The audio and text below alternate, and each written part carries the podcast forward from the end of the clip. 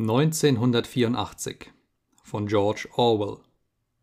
Kleine Grammatik. Die Neusprache war die in Ozeanien eingeführte Amtssprache und zur Deckung der ideologischen Bedürfnisse des Engsotz erfunden worden. Sie hatte nicht nur den Zweck, ein Ausdrucksmittel für die Weltanschauung und geistige Haltung zu sein, die den Anhängern des Engsotz allein angemessen war, sondern darüber hinaus jede Art anderen Denkens auszuschalten wenn die Neusprache erst ein für allemal angenommen und die Altsprache vergessen worden war, etwa im Jahre 2050, sollte sich ein unorthodoxer, das heißt ein von den Grundsätzen des Engsotz abweichender Gedanke, buchstäblich nicht mehr denken lassen, wenigstens insoweit Denken eine Funktion der Sprache ist. Der Wortschatz der Neusprache war so konstruiert, dass jede Mitteilung, die ein Parteimitglied berechtigterweise machen wollte, eine genaue und oft sehr differenzierte Form verliehen werden konnte, während alle anderen Inhalte ausgeschlossen wurden, ebenso wie die Möglichkeit, etwa auf indirekte Weise das Gewünschte auszudrücken. Das wurde teils durch die Erfindung neuer, hauptsächlich aber durch die Ausmerzung unerwünschter Worte erreicht und indem man die übrig gebliebenen Worte so weitgehend wie möglich jeder unorthodoxen Nebenbedeutung entkleidete. Ein Beispiel hierfür: Das Wort frei gab es zwar in der Neusprache noch aber es konnte nur in Sätzen wie Dieser Hund ist frei von Flöhen oder Dieses Feld ist frei von Unkraut angewandt werden. In seinem alten Sinn von politisch frei oder geistig frei konnte es nicht gebraucht werden, da es diese politische oder geistige Freiheit nicht einmal mehr als Begriff gab und infolgedessen auch keine Bezeichnung dafür vorhanden war. Die Neusprache war auf der vorhandenen Sprache aufgebaut, obwohl viele Neusprachsätze, auch ohne neu erfundene Worte zu enthalten, für einen Menschen des Jahres 1950 kaum verständlich gewesen wären. Der Wortschatz war in drei deutlich abgegrenzte Klassen aufgeteilt, die im Folgenden gesondert behandelt werden. Für die rein grammatikalischen Besonderheiten gilt jedoch das unter Wortschatz A Gesagte für alle drei Kategorien. Der Wortschatz A bestand aus den für das tägliche Leben benötigten Worten für Dinge wie Essen, Trinken, Arbeiten, Anziehen, Treppensteigen, Eisenbahnfahren, Kochen und dergleichen. Er war fast völlig aus bereits vorhandenen Worten zusammengesetzt, wie schlagen, laufen, Hund, Baum, Zucker, Haus, Feld. Aber mit dem heutigen Wortschatz verglichen war ihre Zahl äußerst klein und ihre Bedeutung viel strenger umrissen. Sie waren von jedem Doppelsinn und jeder Bedeutungsschattierung gereinigt. Es wäre ganz unmöglich gewesen, sich des Wortschatzes A etwa zu literarischen Zwecken oder zu einer politischen oder philosophischen Diskussion zu bedienen. Er war nur dazu bestimmt, einfache, zweckbestimmte Gedanken auszudrücken, bei denen es sich gewöhnlich um konkrete Dinge oder physische Vorgänge handelte. Ein Merkmal der Neusprachgrammatik war die fast vollständige Austauschbarkeit unter den verschiedenen syntaktischen Bestandteilen. Jedes Wort konnte sowohl als Zeit -, Haupt -, Eigenschafts - oder Umstandswort verwendet werden. Zeit - und Hauptwörter hatten dieselbe Form wenn sie die gleiche Wurzel hatten, ja selbst wo kein etymologischer Zusammenhang vorhanden war. Es gab zum Beispiel kein Wort für schneiden, das seine Bedeutung schon hinreichend durch das Hauptwort Messer gedeckt war.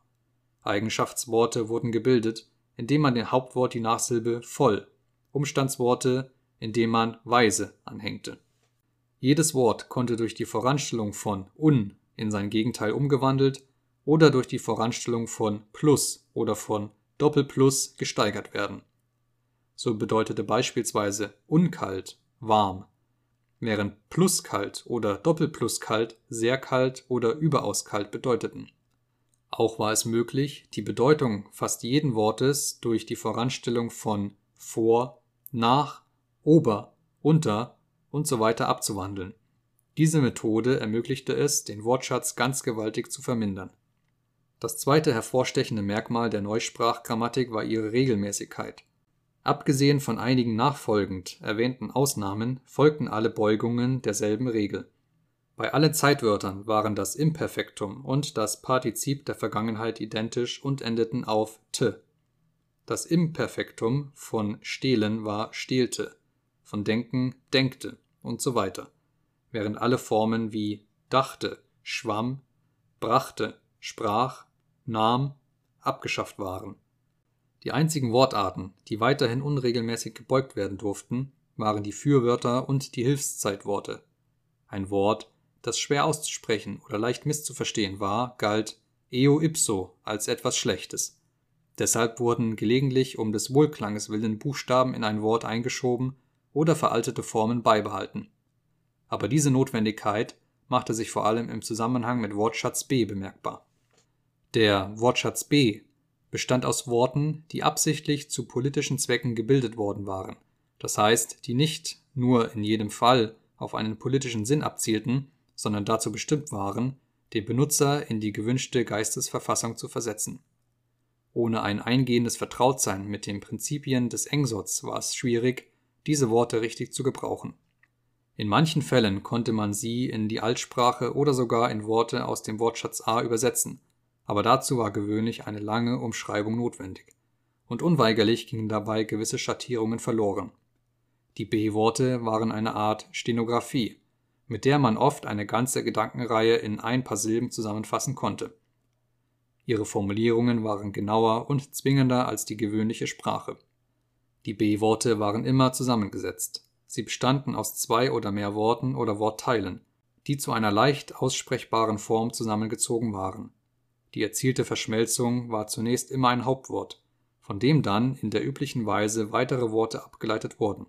Beispiel: Das Wort Gutdenk bedeutete gemeinhin orthodoxe Haltung, Strenggläubigkeit, als Zeitwort in orthodoxer Weise denken, Vergangenheit gut denkte, als Eigenschaftswort gut denkvoll, als Umstandswort gut denkweise, als aktives Hauptwort Gutdenker. Der Stamm der B-Worte konnte Bestandteilen jeder Wortart angehören die in jeder Reihenfolge angeordnet und beliebig verstümmelt werden konnten, um ein leicht aussprechbares neues Wort zu bilden. In dem Wort Undenk Verstoß gegen die Parteidisziplin zum Beispiel stand Denken an zweiter Stelle, während es in Denkpoli Gedankenpolizei auf die erste Stelle kam, wobei das Wort Polizei seine dritte Silbe einbüßte Manche B-Worte hatten eine höchst differenzierte Bedeutung, die jemandem, der nicht mit der Sprache im Ganzen vertraut war, kaum verständlich wurde. Als Beispiel diene ein typischer Satz aus dem Timeslight-Artikel: Altdenker un intus fühl engsoz. Die kürzeste Wiedergabe, die davon in der Altsprache möglich gewesen wäre, hätte lauten müssen: Diejenigen, deren Weltanschauung sich vor der Revolution geformt hat können die Prinzipien des neuen englischen Sozialismus nicht wirklich von innen heraus verstehen. Aber das ist keine ausreichende Übersetzung. Man müsste eigentlich, um die volle Bedeutung des oben angeführten Neusprachsatzes zu verstehen, erst eine genaue Vorstellung von dem haben, was mit Engsotz gemeint war. Dazu kommt, dass nur ein völlig im Engsotz aufgegangener Mensch die ganze Kraft des Wortes Intus-Gefühl nachempfinden vermag, das eine blinde, begeisterte Hingabe bezeichnet, die man sich nur schwer vorstellen kann. Desgleichen das Wort Altdenk, das untrennbar mit der Vorstellung von Schlechtigkeit und Entartung verknüpft war. Wie wir bereits bei dem Wort frei gesehen haben, wurden Worte, die früher einen ketzerischen Sinn hatten, manchmal aus Bequemlichkeitsgründen beibehalten, aber nur, nachdem man sie von ihren unerwünschten Bedeutungen gereinigt hatte. Zahlreiche Worte wie Ehre, Gerechtigkeit, Moral, Internationalismus, Demokratie, Wissenschaft und Religion gab es ganz einfach nicht mehr. Sie waren durch ein paar Überbegriffe ersetzt und damit hinfällig geworden. Alle mit den Begriffen der Freiheit und Gleichheit zusammenhängenden Worte zum Beispiel waren in dem einzigen Wort Undenk enthalten, während alle um die Begriffe Objektivität und Rationalismus kreisenden Worte sämtlich in dem Wort Altdenk inbegriffen waren. Eine größere Genauigkeit wäre gefährlich gewesen kein Wort des Wortschatzes B war ideologisch neutral. Eine ganze Anzahl hatte den Charakter reiner sprachlicher Tarnung und war einfach Euphemismus. So bedeuteten zum Beispiel Worte wie Lustlager, Zwangsarbeitslager oder Minipax, Friedensministerium, Kriegsministerium fast das genaue Gegenteil von dem, was sie zu besagen schienen. Andererseits zeigten einige Worte ganz offen eine verächtliche Kenntnis der wahren Natur der ozeanischen Verhältnisse ein Beispiel dafür war Prolefutter, womit man die armseligen Lustbarkeiten und die verlogenen Nachrichten meinte, mit denen die Massen von der Partei abgespeist wurden. Andere Worte wiederum hatten eine Doppelbedeutung. Sie bedeuteten etwas Gutes, wenn sie auf die Partei, und etwas Schlechtes, wenn sie auf deren Feinde angewandt wurden. Aber außerdem gab es noch eine große Anzahl von Worten, die auf den ersten Blick wie einfache Abkürzungen aussahen und ihre ideologische Färbung nicht von ihrer Bedeutung, sondern von ihrer Zusammensetzung bekamen. Soweit wie möglich wurde alles, was irgendwie politische Bedeutung hatte oder haben konnte, dem Wortschatz B angepasst. Der Name jeder Organisation oder Gemeinschaft, jeden Dogmas, jedes Landes, jeder Verordnung, jeden öffentlichen Gebäudes wurde unabänderlich auf den gewohnten Nenner gebracht, in die Form eines einzigen, leicht aussprechbaren Wortes mit möglichst geringer Silbenzahl, von dem man die ursprüngliche Ableitung noch ablesen konnte. Im Wahrheitsministerium zum Beispiel wurde die Registraturabteilung, in der Winston Smith beschäftigt war, Rec-Up genannt, die Literaturabteilung Lit-Up, die Televisorprogrammabteilung Telab und so weiter. Das geschah nicht nur aus Gründen der Zeitersparnis. Schon in den ersten Jahrzehnten des 20. Jahrhunderts waren solche zusammengezogenen Worte charakteristisches Merkmal der politischen Sache gewesen, wobei es sich gezeigt hatte, dass die Tendenz, solche Abkürzungen zu benutzen, in totalitären Ländern und bei totalitären Organisationen am ausgeprägtesten war. Nazi, Gestapo, Komintern, Agiprop. Zunächst war das Verfahren offenbar ganz unbewusst und zufällig in Gebrauch gekommen in der Neusprache aber wurde es vollständig angewandt.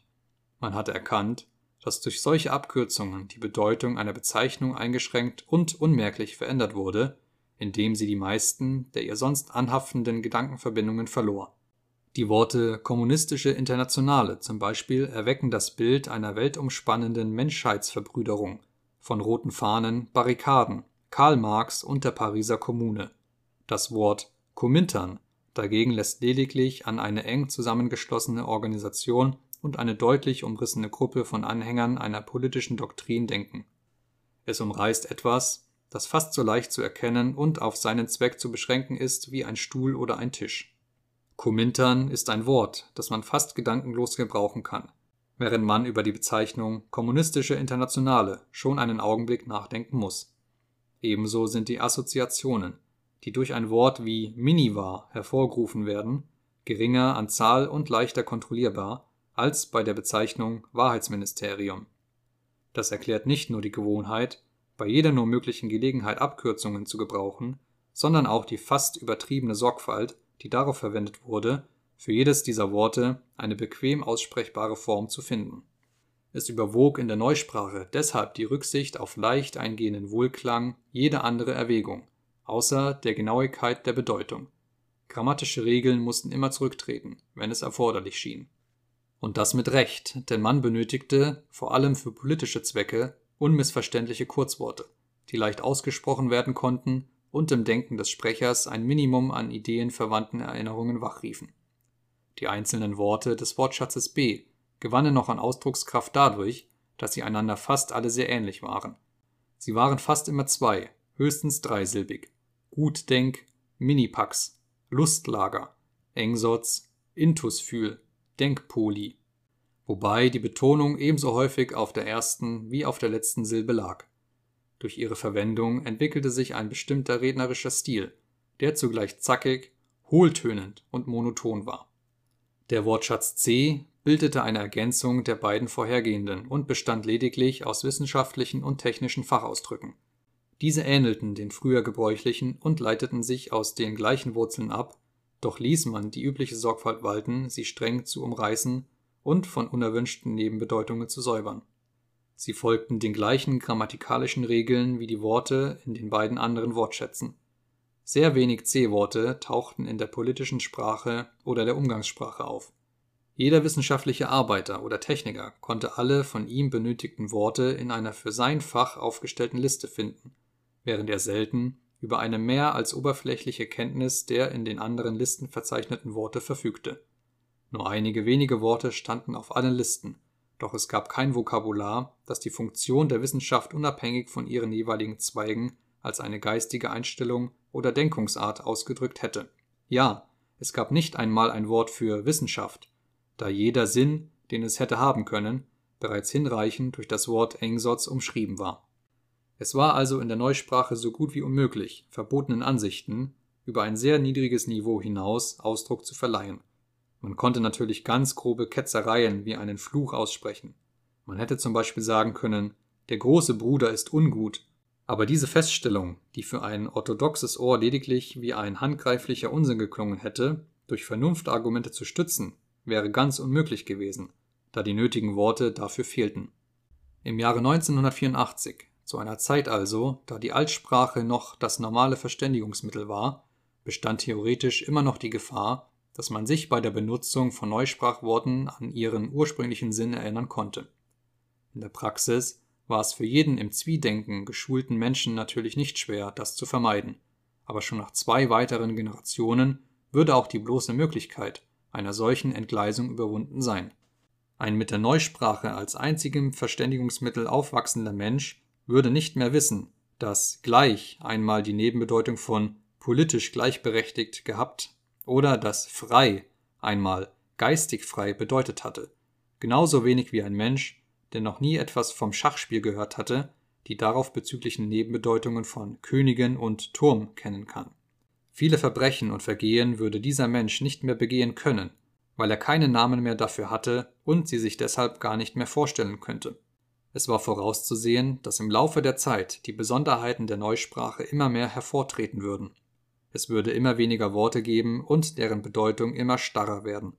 Auch würde die Möglichkeit, sie zu unlauteren Zwecken zu gebrauchen, ständig geringer werden.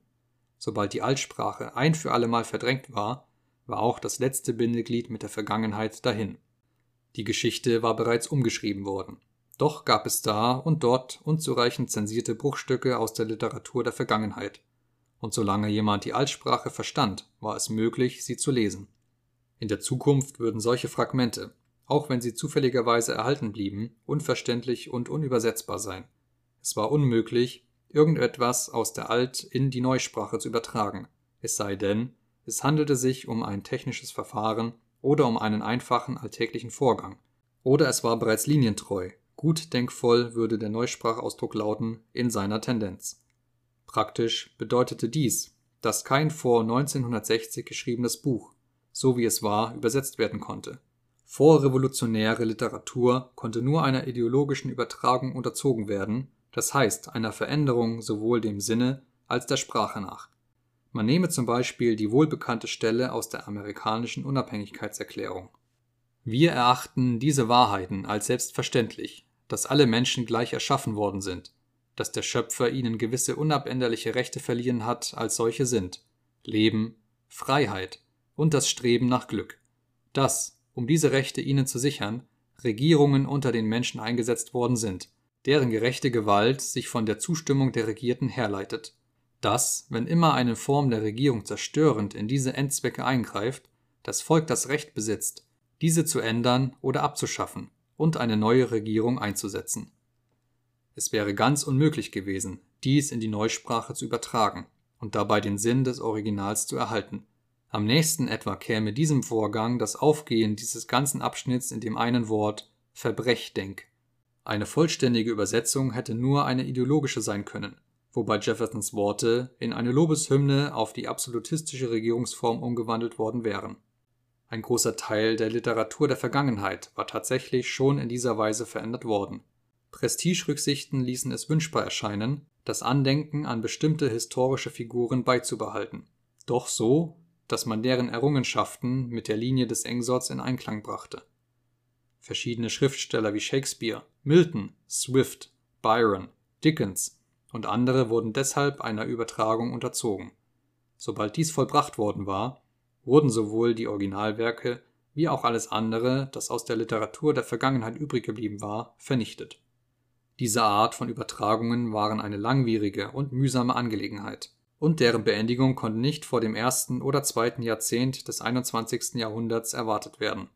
Es gab noch eine große Menge reiner Fachliteratur, unentbehrliche technische Handbücher und dergleichen, die in der gleichen Weise bearbeitet werden mussten. Hauptsächlich um Zeit zu den vorbereitenden Übersetzungsarbeiten zu gewinnen, wurde die endgültige Einführung der Neusprache auf einen so späten Zeitpunkt wie 2050 festgesetzt